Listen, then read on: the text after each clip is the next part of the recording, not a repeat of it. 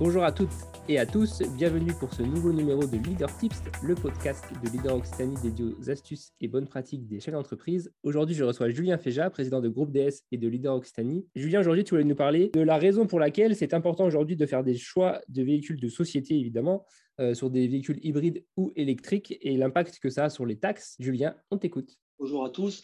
En effet, les personnes qui ont un choix de véhicule à faire pour leur société se posent souvent diverses questions qui, je pense par erreur, s'arrêtent souvent au prix d'achat ou au prix du loyer, si c'est un loyer en location longue durée ou en location avec option d'achat, peu importe, et ne pensent pas toujours aux coûts cachés. Les coûts cachés sont de différents types. Euh, bien sûr qu'une voiture, on a les coûts qu'on connaît, hein, le, coût d'achat ou du loyer, l'assurance, l'entretien. Attention, dans les locations, l'entretien ne comprend souvent pas les pneus. Et les pneus, d'ailleurs, n'ont pas trop intérêt à être dans un loyer puisque c'est très cher par rapport à, l'achat de pneus classiques euh, à son garage du coin. Donc, souvent, il faut en effet les séparer et ne pas le prendre dans l'entretien. Mais dans tous les cas, à ces coûts-là, qui sont souvent les coûts connus, apparaissent des coûts cachés. Un premier coût qui est semi-caché, je dirais, qui est la, taxe sur les véhicules de société, dès lors qu'elles sont euh, cinq places, qu'elles ne sont pas véhicules utilitaires, hein, pour les véhicules appelés VP, véhicules professionnels. Dans ce cas-là, la taxe est à calculer selon les grammes de CO2 émis, mais souvent, ces taxes-là sont estimées euh, sur les offres euh, faites par les garages et concessionnaires qui sont en location ou à l'achat. Déjà, cette taxe-là, qui est annuelle et qui évolue tous les ans, est à bien prendre en compte, car elle sera à régler tous les ans à part du prix du véhicule. Mais surtout, une taxe qui est plutôt cachée, qui est l'amortissement non déductible. Il faut savoir que les véhicules, selon les grammes de CO2 qu'ils rejettent, ont une part autorisée d'achat par l'État pour être déduite de votre bilan, être une charge, permet d'économiser l'impôt sur les sociétés. Et si vous dépassez ce seuil, tout le dépassement ne sera pas une charge. Et donc, vous allez quelque part repayer l'impôt sur société sur le montant du véhicule. Et c'est un vrai point qui est souvent oublié dans les discussions pour les achats. Prenons un exemple.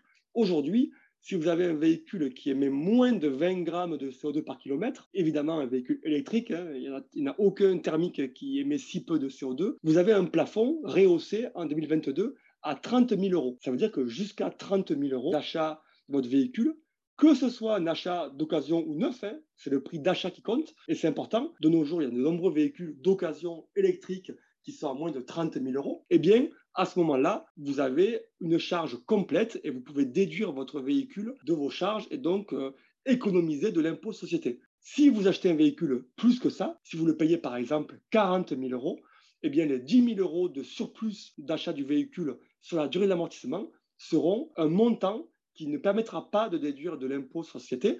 Ça veut dire que quelque part, vous repérez votre impôt sur les sociétés au montant de 25 ou 28% selon vos situations actuellement, sur ce montant-là. Vous payerez des impôts en plus sur la valeur du véhicule qui ne permet pas d'être euh, déduit de votre bilan. Ce montant-là est à aller chercher puisque dès lors que votre véhicule émet plus de CO2, le seuil tombe à 20 300 si vous émettez moins de 50 grammes et à 18 300, ce qui est souvent le montant retenu, si vous émettez entre 50 et 160 grammes de CO2, ce qui est la tranche la plus commune.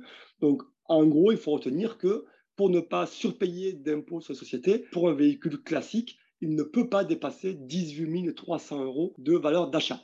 Dès lors que vous achetez un hybride, on a droit à 20 300 euros, mais c'est encore une tranche qui est un peu basse pour acheter un véhicule correct et hybride. La tranche électrique à 30 000 euros paraît la plus efficace. Pensez à ces coûts cachés. Si vous voulez être optimum, bien sûr, le véhicule utilitaire, VU sur carte grise, où il faut aller chercher le véhicule de place. Les pick-up, par exemple, répondent très bien à ça selon les, besoins.